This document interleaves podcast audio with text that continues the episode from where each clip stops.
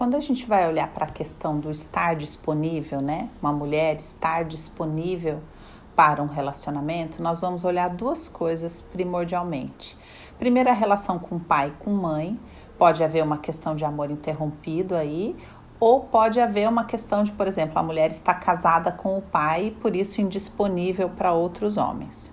Agora, como na pergunta é uma questão do clã, muitas mulheres são indisponíveis, aí a gente já vai entender que é um outro assunto, que é qual? Um assunto de tamanho. Por quê?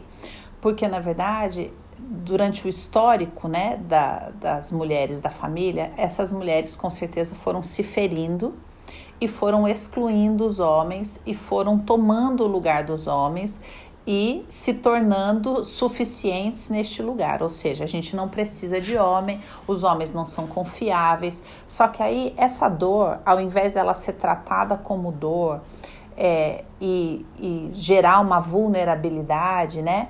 É, na verdade, vai se fazendo camadas de defesa por conta do orgulho, por conta da descrença.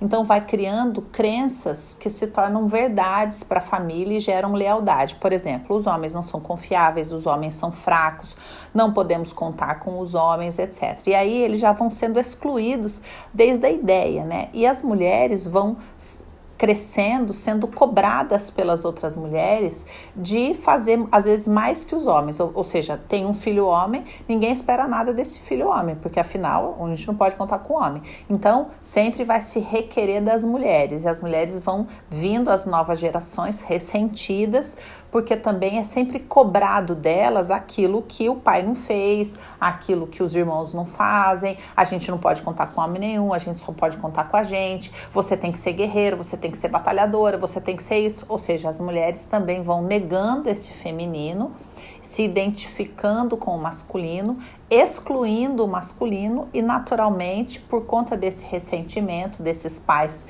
também ausentes, que também foram excluídos, etc., elas vão se colocando num tamanho maior que os homens, ou seja, elas olham para os homens de cima para baixo, sempre entendendo que eles não são suficientes, que não se pode esperar nada deles. É que, é, lógico, né, que não ia fazer, lógico que não vai vir, lógico que não, não, não, não entendia, lógico que não sabia, né? E aí esse processo vai sendo é, construído gerando essa indisponibilidade. Então, respondendo de maneira simples, é Dani, o que, que eu tenho que fazer? Tem que olhar para o seu tamanho, tem que voltar para um tamanho de uma mulher comum que se relaciona com um homem comum.